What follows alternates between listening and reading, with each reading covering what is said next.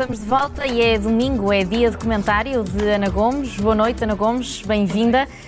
A 15 dias das eleições, arrancou hoje a campanha eleitoral para as legislativas. Comecemos pelos programas dos partidos, por isso mesmo. Acha que os candidatos conseguiram expô-los durante estes 30 debates dos últimos 15 dias? Acho que os debates foram úteis, sem dúvida, em particular para os partidos mais pequenos eh, mas mesmo o debate maior entre o Primeiro-Ministro e o Dr. Rui Rio também, foram, também foi interessante. Acho é que não, não são decisivos e muita coisa ainda vai acontecer durante a campanha. Acha a campanha tão importante como os debates ou há alguma fase mais importante que a outra, mais decisiva? Muita coisa pode acontecer e claro que vamos ser bombardeados com sondagens, intoxicados com sondagens, uh, mas, uh, mas sim, acho que a, que a campanha ainda pode pesar como de resto já se viu nas autárquicas. Uh, quanto ao, aos programas, eu tive a dar uma vista de olhos e, e sobretudo, ressalta-me o, o, que, o que há pouco lá, o que não está lá. Em particular, uh, uh, não, está, não está muito sobre uma questão fundamental para o país, que é a questão da demografia e da natalidade, do incentivo à natalidade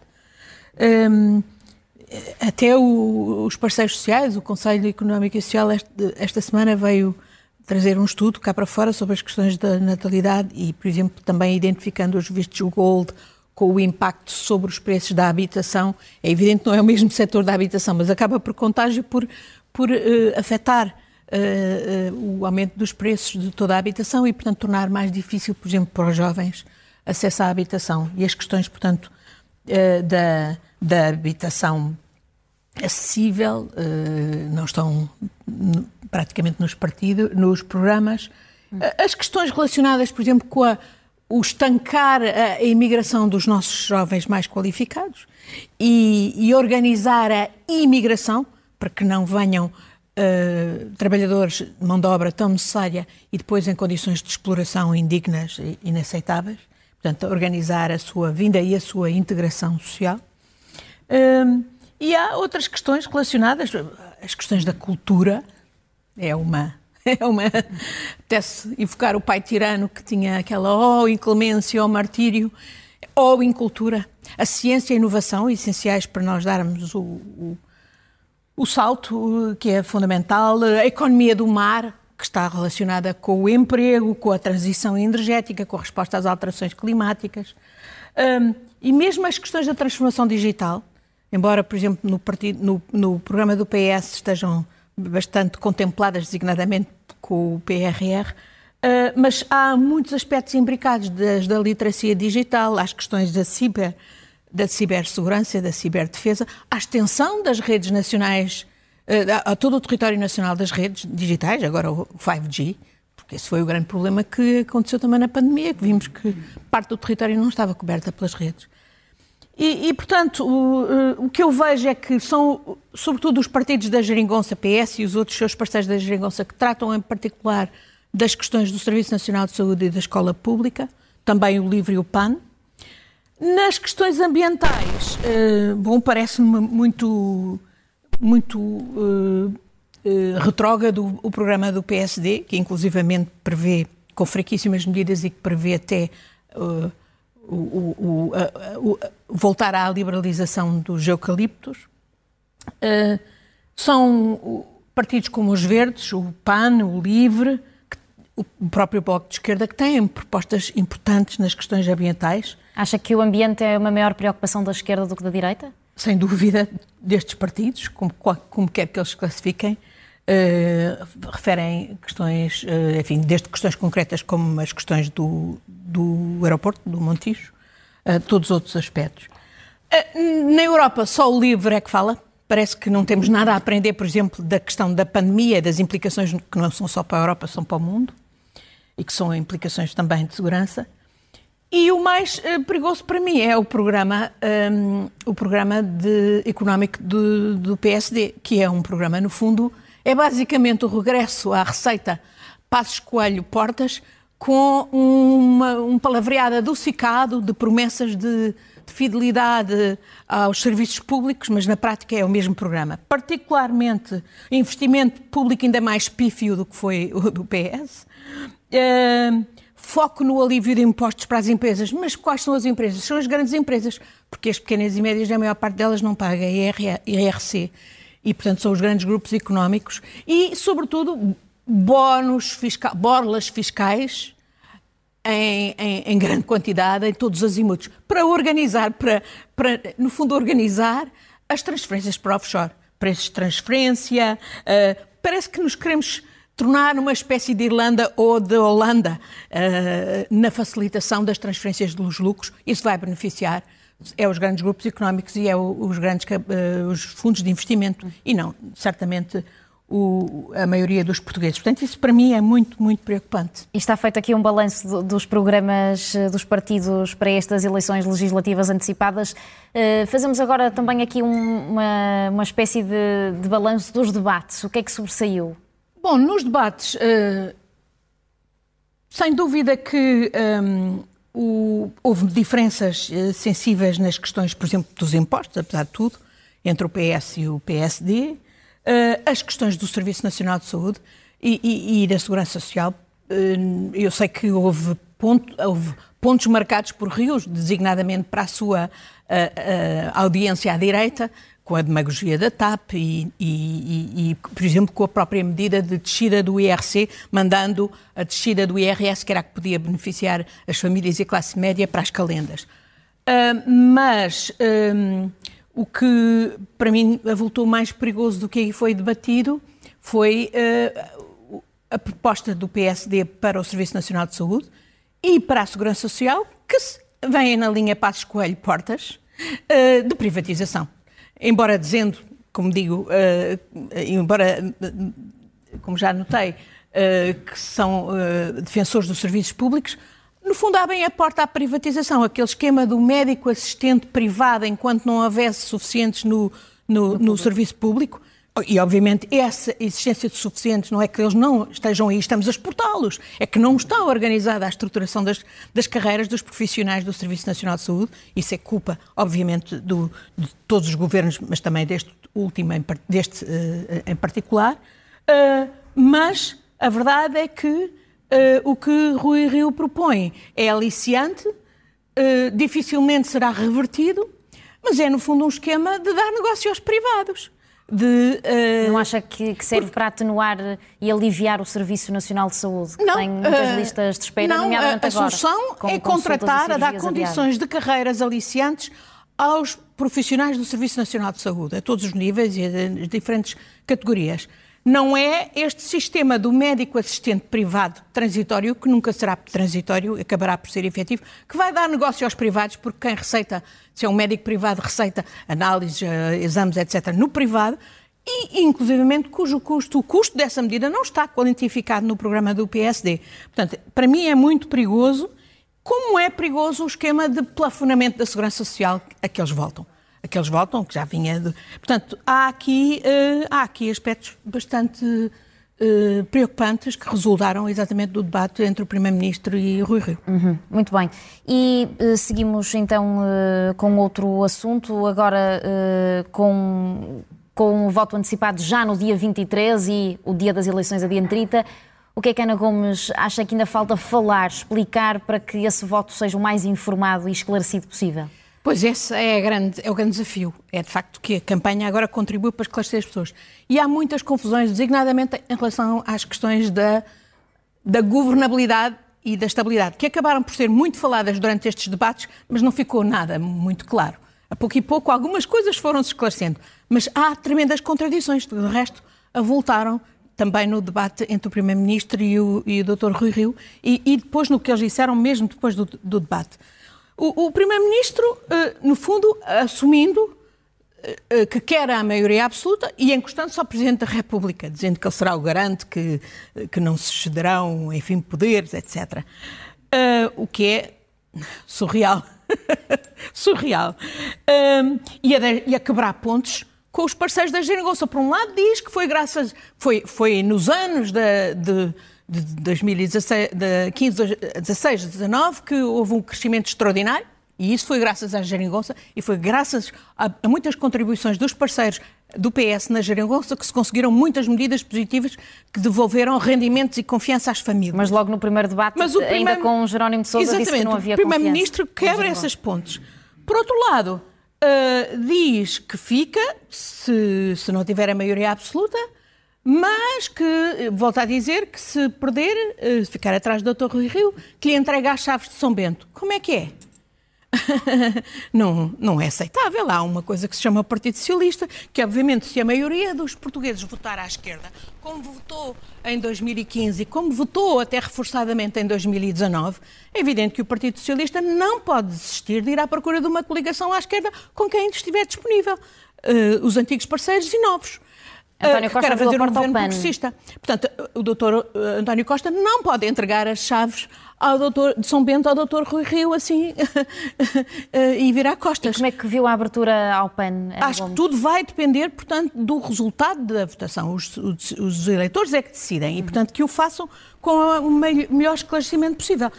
O que está nas cartas, bom, viu-se, cada vez mais se vê que é aquilo que o Ricardo Araújo Pereira, com muita piada há dias, chamava a Marcelingonça, que é o tal uh, sistema de governar, como disse o Primeiro-Ministro, diploma a diploma a Guterres. O que é que foi o governo de António Guterres? O governo de António Guterres, sim, não tinha maioria uh, uh, e tinha que negociar tudo com Marcelo Rebelo de Sousa, que nessa altura era o líder do PSD. Acha que António Costa estava a abrir o diálogo também ao PSD com esse exemplo? É, é governar à direita, é governar com a direita, é isso que no fundo está nas cartas. É, ainda, aliás, e, e portanto isso não, é, não, dá, não dá certamente reformas de fundo. No caso da, do governo de Guterres, deu o Guterres a ir-se embora e a dizer que abandonava o pântano. Deu, deu, deu pântano. Uh, uh, e uh, e, no fundo, não dá não dá governabilidade, com reformas de fundo que o país absolutamente precisa. E dá estabilidade e, que António Costa E estabilidade também acho que não dá. Aliás, ainda há pouco aqui o doutor Marcos Mendes, que bebe do fino em relação às informações de Belém, um, uh, aqui admitia como perfeitamente normal que fosse para dois anos. Sim, é evidente que se for esse o negócio... O objetivo Uh, não, é, não, dá, não há estabilidade, não há governabilidade que traga as reformas de fundo que o país precisa para sair da cepa torta. É o campo ideal para o centrão dos interesses. É exatamente tudo, aqui, uh, tudo razões, porque eu acho que uh, os portugueses têm que estar muito bem informados e saber muito bem qual é a utilidade do seu voto. E também lhe queria perguntar, Ana Gomes, uh, António Costa disse que caso ganhasse com maioria, o orçamento que iria submeter à Assembleia da República era exatamente o mesmo que foi chumbado. Como é que olhou é para essa atitude? De, Isso é outro aspecto que me deixou perplexa e aquele brandir do, do livrinho azul, não foi o livrinho vermelho, é, foi o livrinho azul. Também me deixou perplexa, porque aquele é um orçamento chumbado, não é? Incluindo o próprio PSD eventualmente, olha, é capaz de ser porque ele está confiante que ele pode ser a base de um entendimento com o Dr. Rui Rio. O próprio Dr. Rui Rio também só, bom, fez aqui, entrou nesse debate na contradição maior, que foi quase, no fundo, apelar a não votem em mim, votem no Dr. Costa, porque senão vem aí o papão Pedro Nuno Santos. Portanto, uh, os portugueses, uh, percebo que estejam confundidos, têm que discernir muito bem o que é que vão votar, porque a forma como votarem pode determinar uh, de forma bastante aziaga uh, ou, ou, ou, de forma que não desejam uh, o governo que vamos ter. E sobre ainda as questões que, que faltam esclarecer, Ana Gomes queria falar de justiça também. Sim, eu gostava de falar de. Tenho perguntas aqui na Algibeira, se calhar não as vou conseguir fazer hoje todas, mas fica para o próximo domingo, sobre ambiente e sobre cultura. Mas hoje vou falar de justiça, porque nós estamos numa situação. Foi uma das questões que foi discutida entre o Primeiro-Ministro e Rui Rio, mas obviamente eles não discutiram a questão fundamental e principal da justiça. Aquilo é só uma questão que tem a ver lá com as opções do Dr. Rui Rio. Sabe-se agora até porque quer castigar uns magistrados que tiveram a veleidade de o investigar. Uh, as questões da justiça são realmente muito importantes e foram muito maltratadas ou pouco tratadas durante estes dias. E a questão da justiça é uma questão central, de facto, para, não só para a credibilidade das instituições democráticas, para a confiança na democracia, mas para o próprio desenvolvimento económico do país. E nós estamos numa situação que está a bater no fundo, quer dizer, já Já não bastava todas as suspeitas de controle por maçonarias, opus deis, futebois, partidos políticos, uh, as vulnerabilidades, por exemplo, dos sistemas da justiça, os sítios e outros programas, ainda por cima em tempos de guerra cibernética, uh, termos juízes uh, a serem investigados por corrupção. temos agora também uma guerra aberta entre juízes no Ticão que é suposto ser muito importante até para o combate ao crime económico, enfim.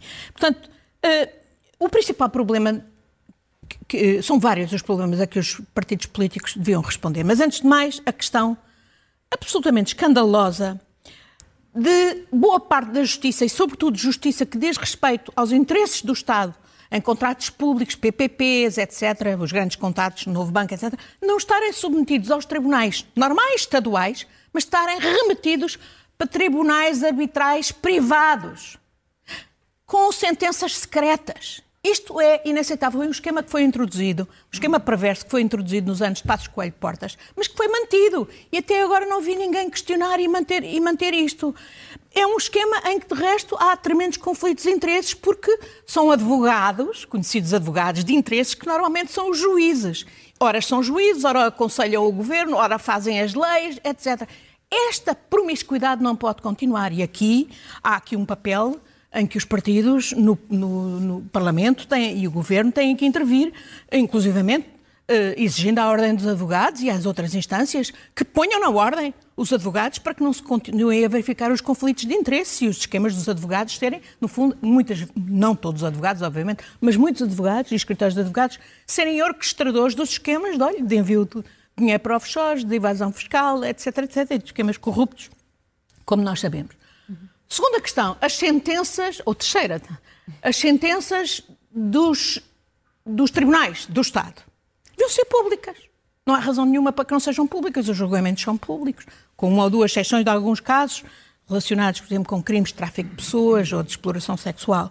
Um, por, e, sobretudo, as decisões de tribunais superiores não são públicas. É um escândalo. Isto tem que ser tornado obrigatório e com os meios eh, informáticos é fácil. E, portanto, não, não se percebe. Isto não se percebe como é que se continua a permitir uma tramitação processual absurda, com páginas e páginas que não interessam para nada. Há desmaterialização, mas há textos longuíssimos que tornam os processos ingeríveis, uh, ininteligíveis, designadamente para os arguídos, como é o meu caso em vários deles. Isto, se isto é disciplinado no Tribunal de Justiça Europeu, no Tribunal Europeu dos Direitos Humanos, porquê é que não é disciplinado na Justiça em Portugal? Depois todas as questões relacionadas com os meios para a Justiça, e meios tecnológicos, meios, formação, uh, peritagem, etc e tecnologia que não dependa de um instituto ligado ao Ministério da Justiça, que no fundo permite um controle. Por exemplo, há, e isso até é extensível, olha, até às salas de audiências. Por exemplo, Tribunal da, da, da Concorrência, por exemplo, Tribunal de salas de audiência,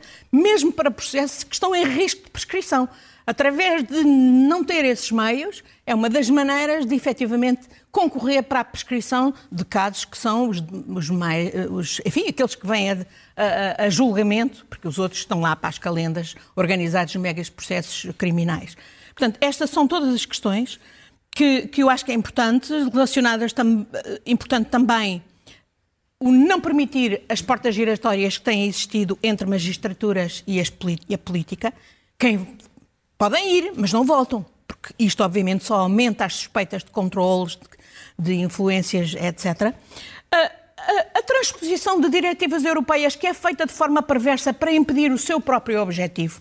Ainda esta semana o, o Expresso revelava aquilo que eu já disse aqui muitas vezes, que a diretiva de recuperação de ativos, em vez de facilitar que o Estado uh, retenha imediatamente os bens uh, identificados, por exemplo, em casos de corrupção, criminalidade económica, etc., aquilo está ali para ser dilapidado e para ser, tornar quase impossível a recuperação de ativos, portanto, o confisco, a perda, a perda alargada, que é uma dos objetivos da, da, diretiva, foi transposta de forma perversa, se calhar, para alguns desses grupos uh, sociedades de advogados que exatamente depois trabalham para o outro lado também. Uhum. E a mesma coisa com medidas que vão para além dos próprios tribunais. Por exemplo, ainda se soube recentemente que houve uma instrução de serviço de uma, da autoridade eh, tributária, de uma subdiretora da autoridade tributária, que quer controlar as equipas mistas que são feitas com peritos da autoridade tributária, com a PJ e o Ministério Público. E quer saber o que é que são os processos. Ora bem, isso é uma forma invia, indireta do próprio poder político efetivamente controlar e impedir a autonomia e a independência do, do, do, dos investigadores. Por esse meio, olha, nunca o Ministério Público podia investigar um ministro ou um primeiro-ministro. Isto não pode ser. E, finalmente, deixe-me falar de uma outra questão. Estamos na era digital. A Comissão Nacional de Proteção de Dados é uma autoridade fundamental numa área que tem todas as implicações para todas as áreas em que trabalhamos, para a proteção de dados, para o combate ao, ciber, ao cibercrime, para a cibersegurança, a ciberdefesa. Não tem meios, não tem capacidade de efetivamente aplicar o Regulamento Geral de Proteção de Dados. Isto é intolerável no nosso país, não tem recursos humanos e outros. Portanto, há aqui questões muito graves na justiça. E ficaram que, bem claras. Que era bom que tivessem sido levantadas aqui no poderão ser levantadas. Nos Entramos próximos... na nossa fase de notas finais. Ana Gomes, começamos pelo caso da idoneidade de António Ramalho, presidente do Novo Banco, está a ser as suspeitas estão a ser investigadas eh, pelo Banco Central do Pois, é, é um caso que é óbvio, depois de ser sido relatada pela imprensa, de, de, que está em causa a idoneidade do dito bangueiro, quando se sabe que ele teve reuniões de preparação com o Luís Filipe Vieira para, para ele enfrentar a comissão de inquérito, parlamentar de inquérito, sobre o próprio novo banco. Inquérito. E há toda uma série de pacotes de vendas de ativos que, pelos vistos, eram feitos em cambalacho com os próprios devedores, como o caso de Luís Filipe Vieira demonstra, que o Banco de Portugal não tenha sido o primeiro a dizer que tomava ação e a pôr a questão se a competência é do BCE e é do BCE, mas não desculpa o Banco de Portugal, é inacreditável. E, e, e é o mesmo Banco de Portugal que viemos a saber que, até arrebentar o escândalo mais claramente de, que envolve Luís Filipe Vieira e o chamado Rei dos Frangos, manteve a idoneidade como banqueiro ao Rei dos Frangos. O Rei dos Frangos era banqueiro presidente da Caixa Agrícola da Lourinhã. Isto é ser banqueiro. E essa é uma competência do Banco de Portugal. E que o Banco de Portugal, mais uma vez, tenha empurrado com a barriga até o escândalo ser público é absolutamente uhum. uh, difícil de aceitar. Por fim, Outro gostava caso. de dizer que tive notícia de que na prisão de Alcoentre, nesta semana, uh, foi, uh, apareceu morto, foi morto, segundo muitos rumores que chegaram à família, um preso chamado Miguel Cesteiros, um preso de etnia cigana. Isto está a dar grande comoção à família e à comunidade cigana, porque há muitos relatos de que a morte não foi natural. Este é um caso que exige uma resposta pronta, certamente vai haver uma investigação do Ministério Público, existe transparência e existe uma investigação séria e rápida. E ainda quer falar de ciberataques? Bom, é que justamente tivemos. Bom, Ana, não foi só, não foi só recentemente o Expresso e a SIC. Na Ucrânia foram vários ministérios e outras instituições, e obviamente são ataques direcionados e de origem, eh, enfim, eh, manipulada eh, e no contexto da grande, da grande confrontação que ameaça a Ucrânia e que ameaça a própria Europa. E nós estamos aqui muito embrenhados nas nossas discussões com vista às eleições e estamos a perder de vista que, de repente, de um dia para o outro, podemos estar no meio de uma guerra que envolve a NATO e, portanto, que nos envolve a nós também. Uh, em, em 2008, de um dia para o outro, a Rússia invadiu a Geórgia e ainda ocupa, uh, invadiu a Crimeia, território ucraniano, e ainda ocupa. Uh, temos conversações no quadro da NATO, não deram nada, mas apesar de tudo é melhor que haja conversações do que nada. Simplesmente, a Europa não está à mesa. E não está à mesa está porque muitos dos seus próprios Estados-membros não a querem à mesa porque preferem estar no quadro da NATO. E isto, e obviamente, se houver uma guerra, uh, as primeiras consequências são para a Europa. Só depois é que serão eventualmente para os Estados Unidos. Portanto, é inaceitável que a Europa não esteja à mesa, é inaceitável que os Estados europeus não ponham a Europa à mesa e que não façam o esforço de defesa e de segurança que é indispensável para que efetivamente tenham uma voz significativa neste contexto que está para além das questões militares. É, é, é um confronto político que, que, não podemos, com muitas, com muitas derivas, incluindo a energética, Uh, em que não podemos uh, ter uma visão parcial. Uhum. Ana Gomes, muito obrigada e até para a semana. Boa noite.